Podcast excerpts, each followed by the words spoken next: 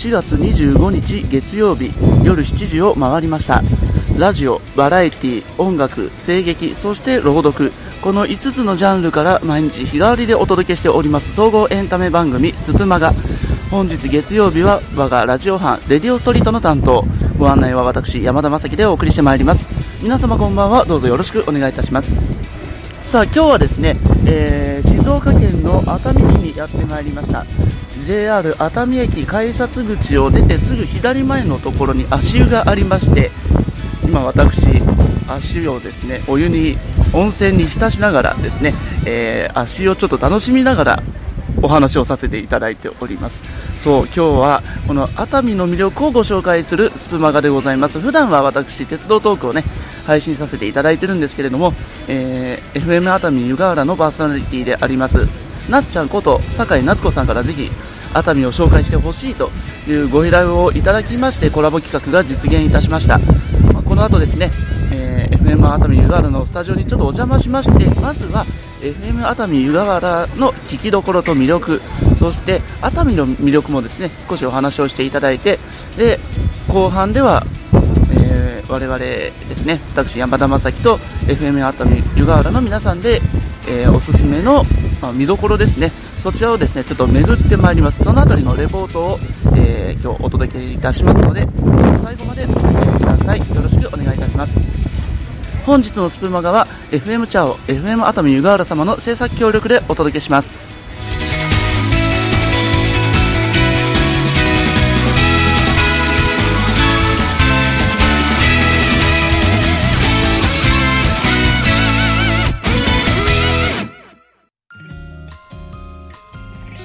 初めの月曜日。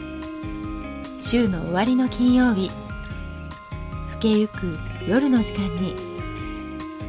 さっきよりもちょっとだけ幸せになれる。健やかな空気を声に乗せページをめくるようにそっとあなたに寄り添う。スプマガの街角。レディオストリート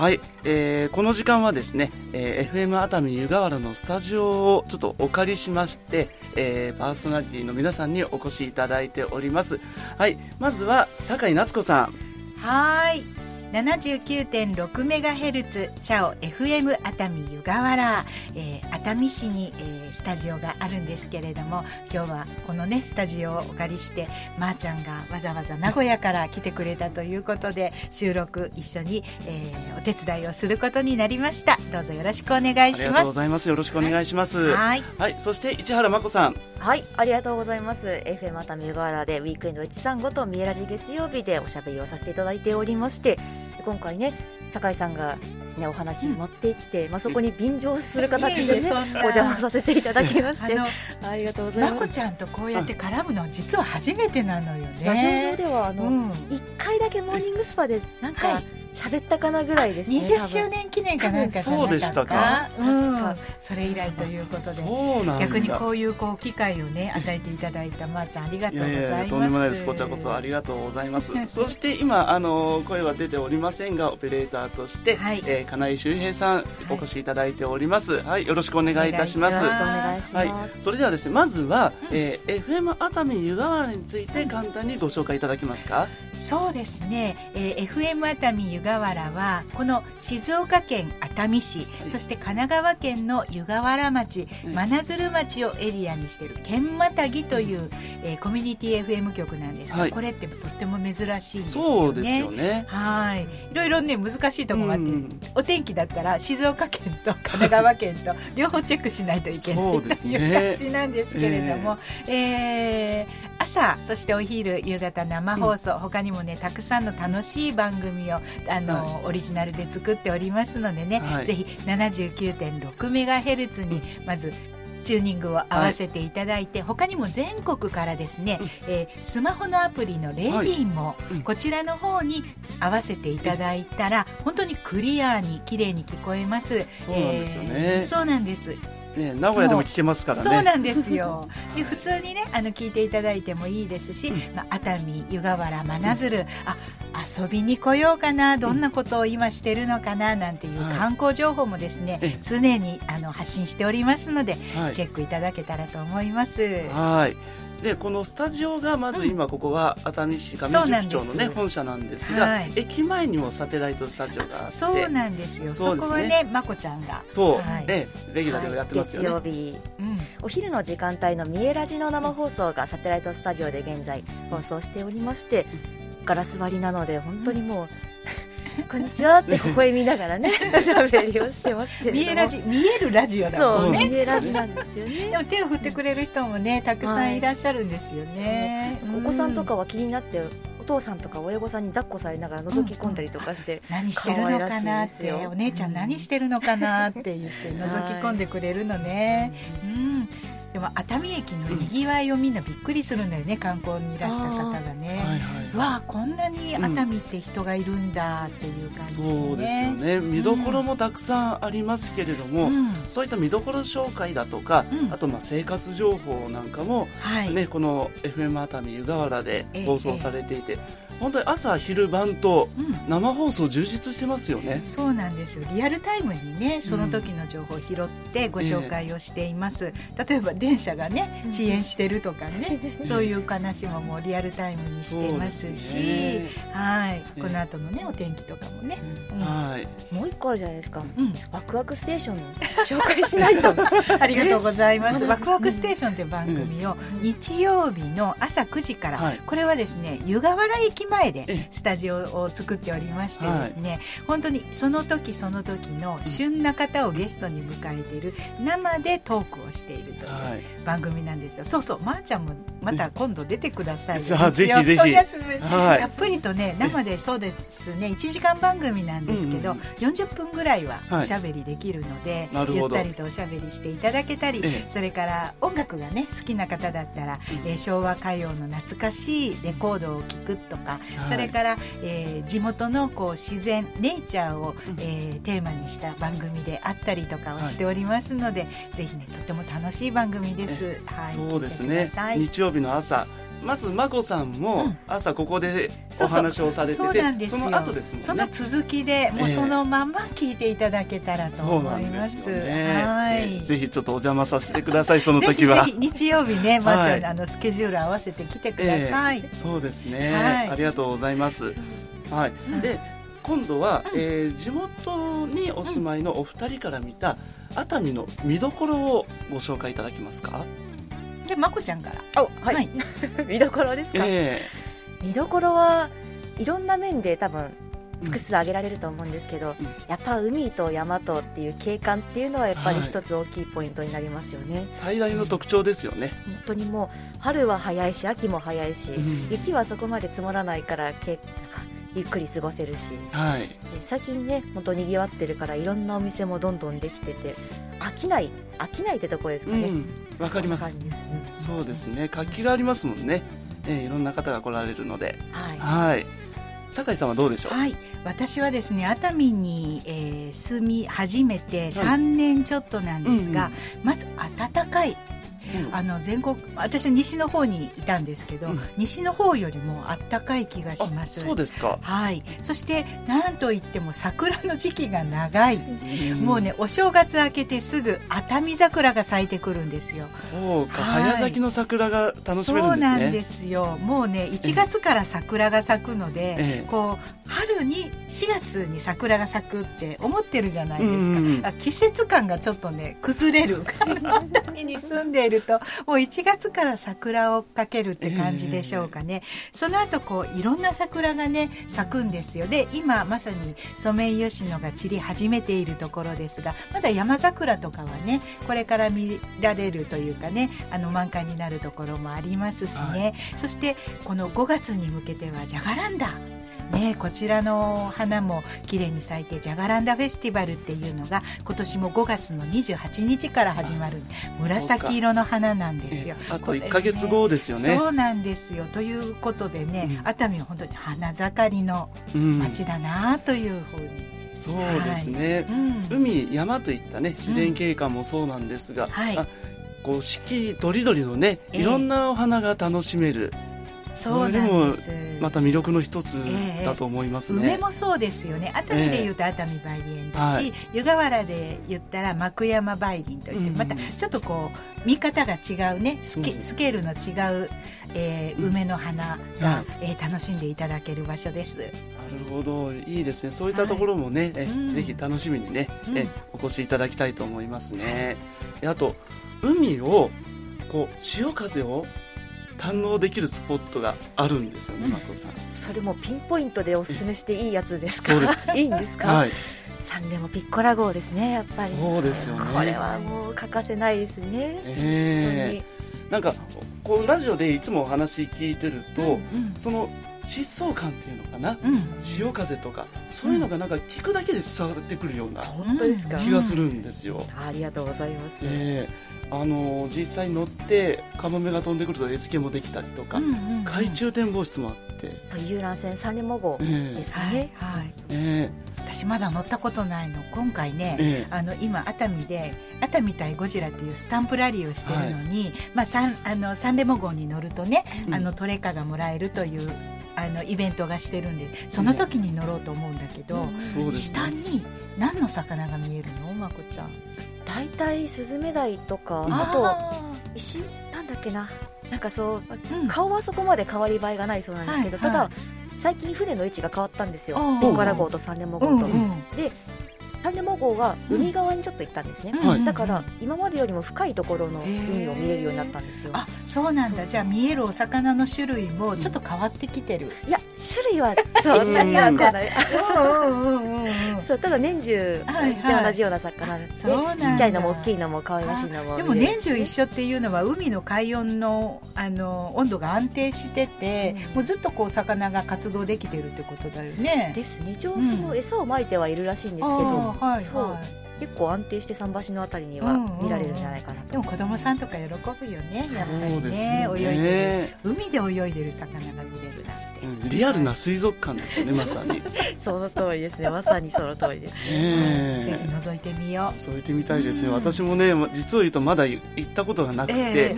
行きたいなと思ってたところに強風で船が出せなかったりとか、はいはい。バカ野郎と思いながら。定休日にね。そうなんですよ。とかね。うん。明日絶対行ってやる、うん。うん。明日もいいお天気だからバッチグーじゃないですか。そうですね、はい。で今ちょっとねお話にも出ましたけど、はい。熱海対ゴジラというねこのスタンプラリーのイそうなんベントですよ。あるんですようん。ねこれねとってもレアなスタンプラリーとなってまして、うん。えーもう始まってるんですけれども5月 ,5 月の22日まではいということで、スタンプ6箇所集めていただいて、ええ。さらに2つこあの6枚集めていただいた後にあの集めて8枚でコンプリートするんですけれども、はい。本当にこの熱海とゴジラっていう関係がね昔の映画で熱海城を挟んでキングコングとこう戦ったというところからですね、はい。あの熱海とゴジラゆかりがあるわけでそのゆかりの地を巡ろうというスタンプラリーなんです。そういうことなんですねこはい。れは。だから熱海観光にね駅に降りた後、まあどこに行こうかってあの考えた時に茶を聞きながら、ええ。これのスタンプラリーの台紙を持ってもらってここに書いてある通りもうこれをあのースタンプのポイントをねうん木の宮神社であったり三レモ号であったり熱海城であったり、えーポイント網羅してますのでこれを見ながらスタンプをしていただくと間違いない熱海観光ができるということになっています。なるほど。うん。これは日帰りとかでも1日ではい、これねあのね6箇所のポイントは割と街中にキュッと集まってますので、うん。あの1日で大丈夫です。ですうね、ん。でもこうして見てると、はい。さっきのね、あのー自然景観海とか、うん。え草花とかだけでなくて、神社とか、そうなんですよ、ね、あと、まあ、この熱海対ゴジラには出てないですけれども、うん。美術館とかそうなんですよ。そういったまあ文化的な施設、まあ、はい。史跡とか、そういったものもたくさんありますよね。もう語り出すとねまこちゃんキリがないんですよね。ね本当に。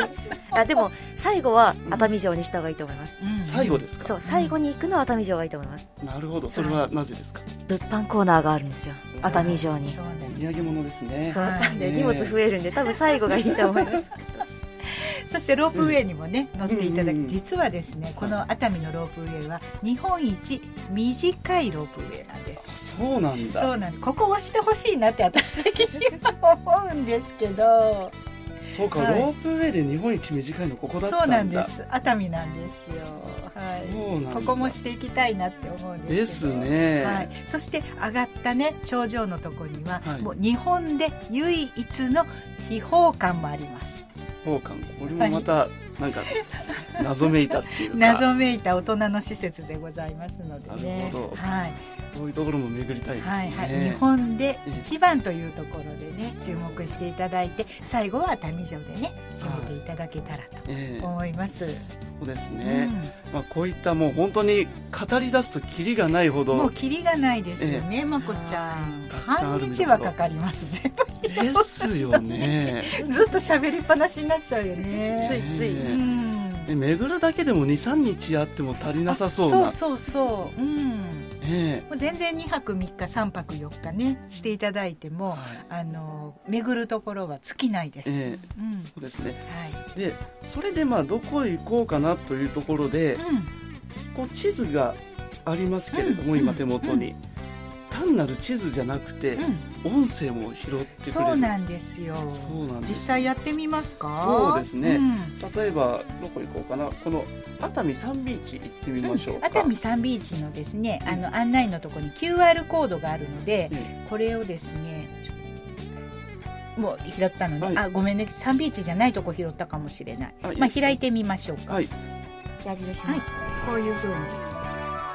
これはですね池田マスオ佐藤陽子創作の家には版画油彩陶芸書小説などマルチアーティストの名を欲しいままにした芸術家池田マスオ幼い頃から才能を認められというふうにですねあの音を拾ってくれるということで、あの音を聞きながらねあここに行こう、今のはですね、えっと、駅からほど近いところにある、池田益夫佐藤陽子創作の家というところを拾って、ええ音声をちょっとだけお届けしたんですけれどもね、さすがここういうふうにね、あのラジオ局が作ったガイドマップ、はい、なかなか面白いですね。そうなんですよ、ええ実各際、ねパーソナリティが音を当ててますので、声でうん聞けるっていうのはイメージも湧くし便利ええですよね、そうなんですよね、これはどこで受け取ることできるんですか？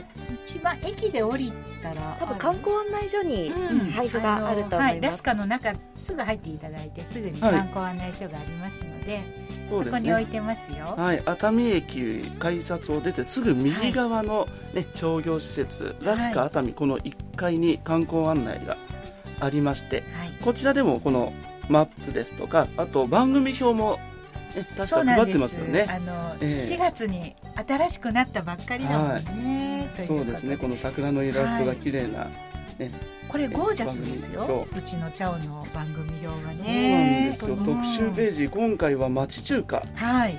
ねいろいろ紹介されてて。そうなんですよ。もうあの小さなね冊子になってて、ええ。本当にあの見どころ網羅してますし地元の方に向けてはね生活情報なども、はい。あの載ってますのでねどこのページを開いていただいても見応えたっぷりです。そうですね、うん。もう本当に生活にも便利だし、はい、えあの観光ですね。ええ。散策にも便なんです。利だと思いますね、これは。うん。ぜひ皆さん、熱海駅湯河原駅でも受け取れるのかな、はい、湯河これは。原駅にも置いてます。湯河原駅もね改札降りてすぐに観光案内所がありますから、はい。そこに置いてますのでね。はい。ぜひ皆さんチェックしてみてください、はい。え FM 熱海湯河原 FM チャオで検索しても出てくると思います。先ほどもねあのご紹介くださいましたレディモというアプリこれも、えー熱海湯河原かチャオで検索すると出てきますので、ね、ぜひチェックしてみてくださいお願いしますはい。というわけで、まずこの時間ですね、えー、酒井夏子さん、そして市原真子さんでした。えそして、オペレーター、金井修平さんでした。ありがとうございました。ありがとうございました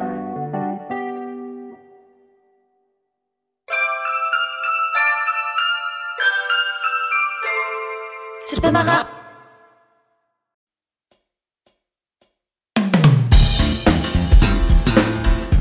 さあ後半はですね、えー、私山田正樹が熱海の見どころをですね実際に行ってまいりましたのでその時の模様をお届けいたします。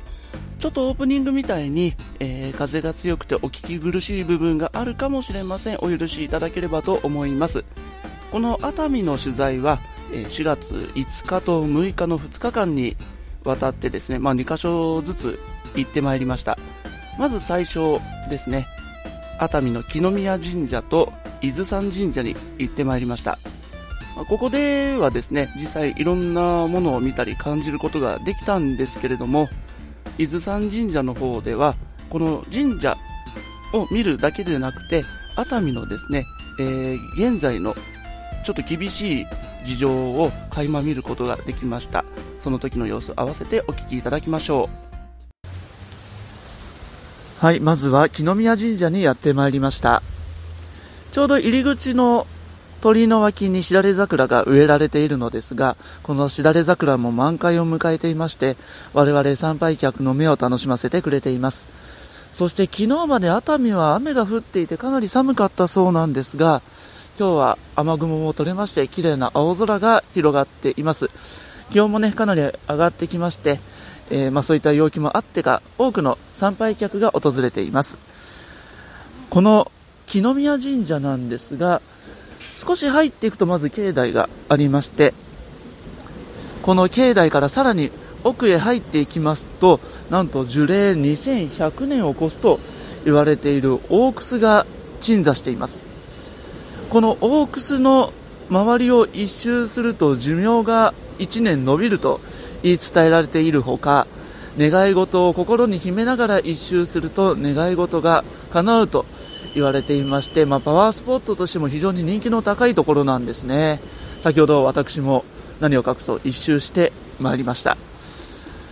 そしてこの木の宮神社の、え特別なお供え物が、え麦小菓子だそうなんです。この麦小菓子を猿田彦の神からえ降りかかったものに触れると、まあ、病難、火難、災難を払ってくれるとそういった言い伝えがあるそうなんですね。この麦小菓子に由来したデザートは境内の中の、えー茶室でいただけるようになっています。先ほど私もですねこの麦小菓子を使ったドーナツをいただいてきました。揚げたてで出してくれるんですよね。これがまた非常に軽い食感で、まあ、味付けも砂糖だけという非常にシンプルなものだっただけに余分な味がしなくてあっさりしてて非常に美味しいドーナツでしたコーヒーと一緒にね、えーいただけるので、まあ、午後ですねちょっとゆっくり参拝しながら、ね、いただいてみるというのはいかがでしょうかはい、えー、続きましてもう一箇所パワースポットにやってまいりました。こちらは伊豆山神社というところでして、熱海市のどちらかというと北側にあります。こちらは、強運守護、福徳和合、縁結びの神様として知られているところなんですけれども、今日私がここを訪れた理由は、地形を確認するためなんですね。熱海市、海に面した町なんですけれども、その後ろは、まあ、山が迫っているわけです。ですので非常に坂道が多くて高低差も激しいところなんですよね。この伊豆山神社へは熱海駅からバスで10分ほどのところなんですけれども、ただひたすら坂を登ってきます。それもやっぱり山道なので直線ではないんですよね。こう蛇行しながら山を登っていくんです。非常に運転が難しそうな地形なんですね。そしてバス停を降りてからもですね、この境内へは参道を、まあ、階段で上がってこなければなりません。それも何十段とあるんですよね。100段ぐらいあるんじゃないかな。数えてないですけれども。なので、まあ、ちょっと恥ずかしい話なんですが、この境内に上がりきるまでちょっと息を切らしてしまったんですよね。でもやっぱりこうして登ってくると非常にいい景色なんですね。熱海湾が一望できる素晴らしい眺めのところになっています。で、この伊豆山なんですが、神社に到着する直前のところですね、バスの中から見えたのは、数々の土のと、そして、えー柵が建てられているという光景でした。昨年の7月3日ですね、ちょうど日中なんですが、雨の中で土砂崩れが起きてしまったのがちょうどこの近くなんです。その現場だったんですよね、先ほどの土のが置かれていたところは。この土石流によって、まあ、家、建物が流されてしまったところも多く、また被災した方もですね、今なお、えー避難生活を強いられている方も少なくないと言います。そして、なんといっても、未だに行方不明者が一人いらっしゃるそうでして、懸命な捜索活動が続けられています。道路などのライフラインは復旧したものの、こうして、えー土砂災害による、えー不便な生活を未だに、まあ、強いられているという事実もあるわけで、一見元の生活を戻したようにも見えるんですが、まだまだ、えー復旧は遠いというのが現実のようですね。この流されてしまったご自宅ですね。えー整地はされたんですが、まだこれからお家が建てられるといったところなんでしょうかね。ちょっと熱海のね、現実を、えー見てしまうというところでは、ちょっと心が痛む感じがします。はい、そして2日目なんですけれども、この日もですね、朝、モーニングスパ796の生放送を少しお邪魔しまして、この日は、えーパーソナリティ岩本直美さんとお話をさせていただきました。はい、この生放送が終わった後ですね、本社スタジオから比較的近いところにありますのが、遊覧船サンレモの乗り場であります。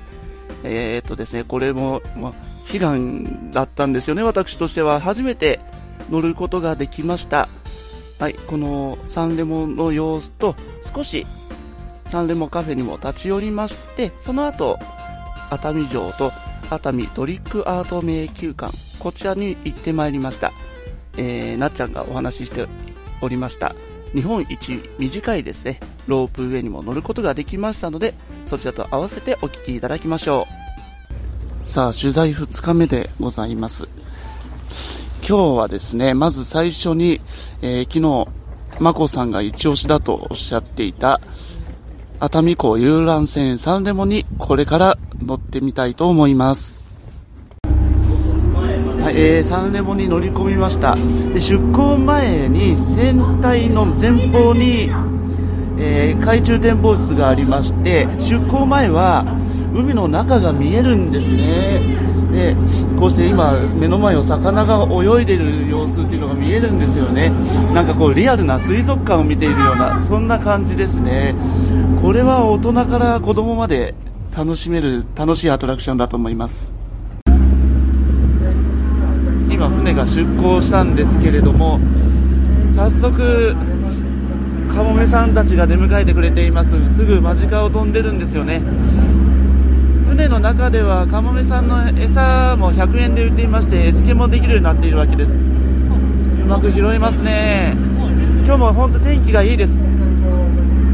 暖かくてね、えこういった陽気の中で、潮風、海風を感じながら船旅が30分楽しめるようになっています。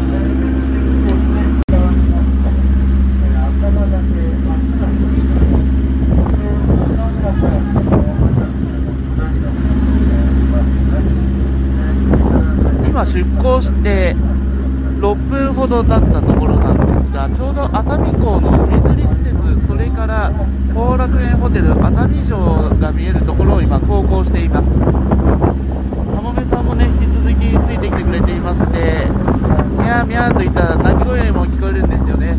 海風が本当気持ちいいです、今。えー、鳥さんすごい今たくさん来てますね。こうして間近で鳥がね、えー飛んでくる様子っていうのはなかなか見れないですよね。わあ、たくさんいるな、これ。いや、今鳥さんの鳴き声聞こえましたでしょうかね。ねこうした、えー遊覧船サンレモ、オープンデッキなので、窓がなく、ね、こういった風を楽し感じながら楽しめるっていうのは、ね非常に楽しいところですね。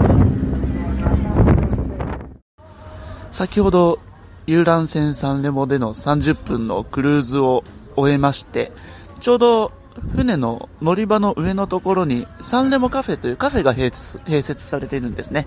ちょっとそちらで今一休みしているところなんですが、乗船券を提示しますとビールやソフトドリンクが割引になりますのでね、えこういったところでまあ、ちょっとした、まあ、ブレイクタイムなんかはいかがでしょうか。そしてちょうどこのカフェのあたり浸水公園になっているんですが、海沿いを歩ける、まあ、遊歩道みたいな感じになっているので、この辺りの散策もおすすめです。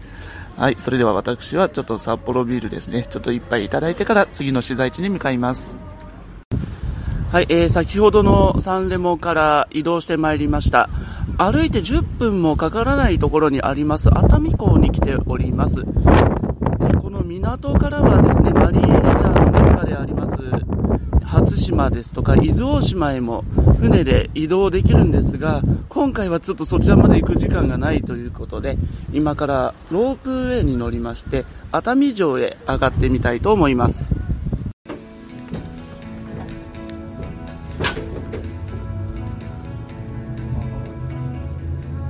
お待たせいたしました本日は熱海ロープウェイをご利用いただきまして誠にありがとうございますこのロープウェイは現在日本一短い観光ロープウェイとして知られ全長 300m 高低差 100m 秒速2.5メートルで走行し山頂駅までの所要時間はおよそ3分でございます。進行方向左手に見えてまいります大きな建物が熱海最大級の複合リゾート熱海ベイリゾート後楽園でございます。また街並みに深く入り組んだ海岸線が人工海水浴場熱海サンビーチでお宮の松をはじめ向かって左手の方向にムーンテラス渚親水公園と続いて熱海の名所となっています。これから案内いたします山頂展望台は熱海市内はもちろんのこと真鶴半島初島をはじめよく晴れた日には伊豆大島三浦半島横浜ランドマークタワーまでを見渡せる熱海随一のパノラマ展望台となっております。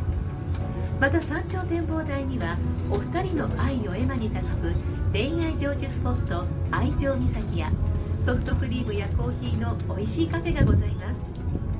館内を3階まで上がりますと秘宝館入り口となっております。ユーモアの中にも愛と神秘のハーモニーを皆様を幻想の世界へお誘いする大人の遊園地熱海秘宝館をぜひ一度ご覧くださいませ。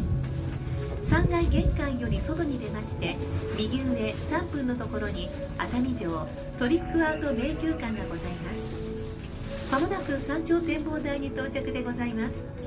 往復乗車券はお帰りの際にお切りしますのでなくさぬようお願いします。なおこのロープウェイは10分から15分の間隔で運行しています。ご乗車ありがとうございました。降車の際はお足元に十分お気をつけてお降りください。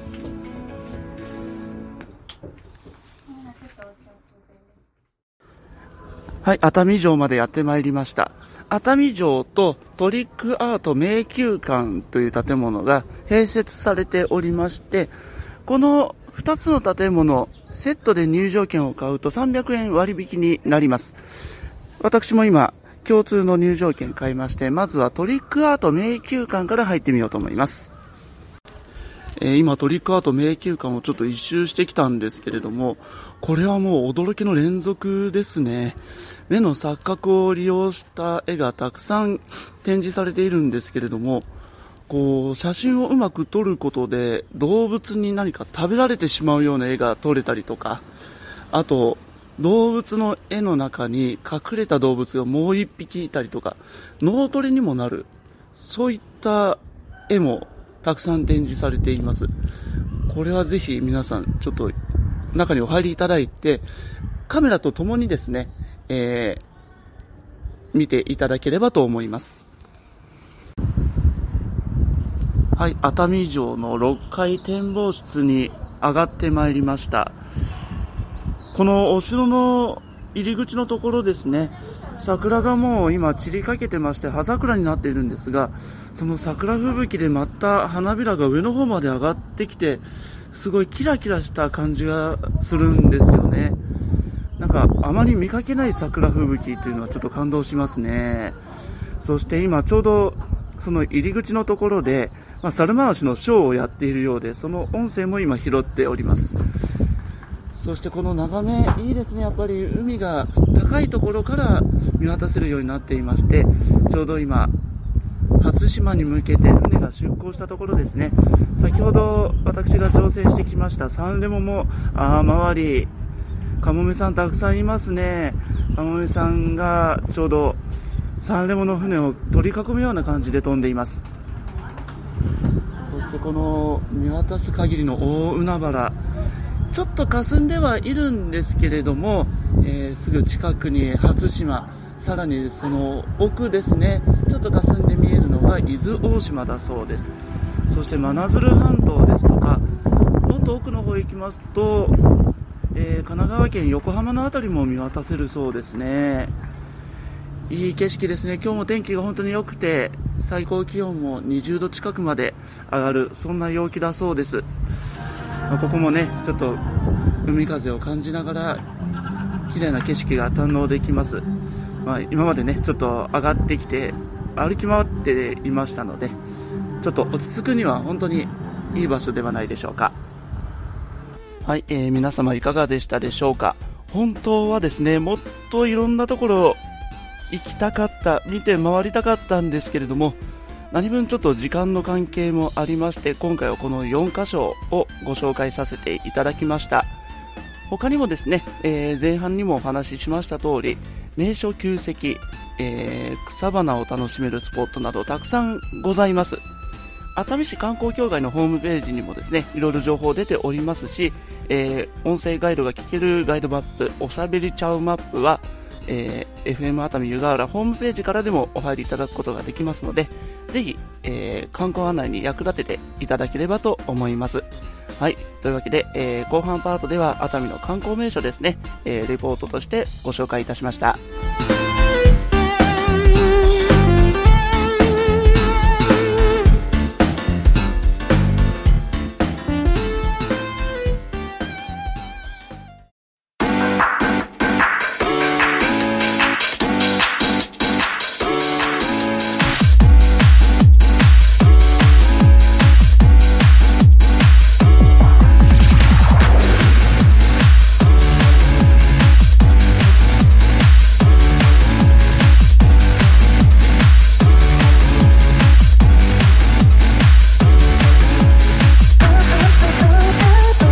レディオストリートレディオストリートレディオストリート。レディオストリート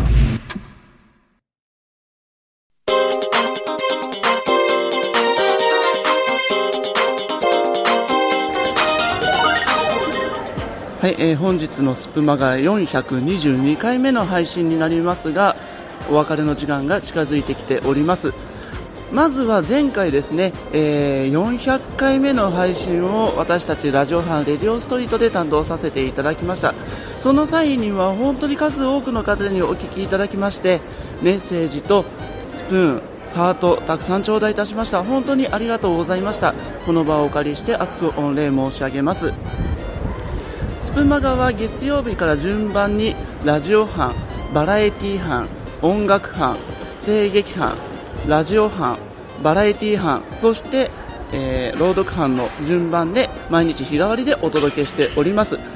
明日火曜日ですね26日火曜日はバラエティ班別冊袋とじから鶴巻さんと真島 M さんが登場します。どうぞお楽しみに。はい、えー、そしてですね今日は FM 熱海湯河原様の制作協力によりまして、えー熱海の見どころそして FM 熱海湯河原ですねご紹介をさせていただきました。本当に数多くの見どころがある熱海市ですので何度来てもお楽しみいただけます。また、えーその時期その時期の観光情報を、えー FM 熱海湯河原の番組でチェックできますのでぜひお聞きになりながら熱海の観光に役立ててください。FM 熱海湯河原ホームページがございます。www.ciao796.com です、はい、こちらにアクセスしていただきますとネットでのラジオの聞き方並びに、えー番組のリクエストフォームなんかもねございますのでぜひご覧ください。全国どこからでもネットを介してお聞きいただけます。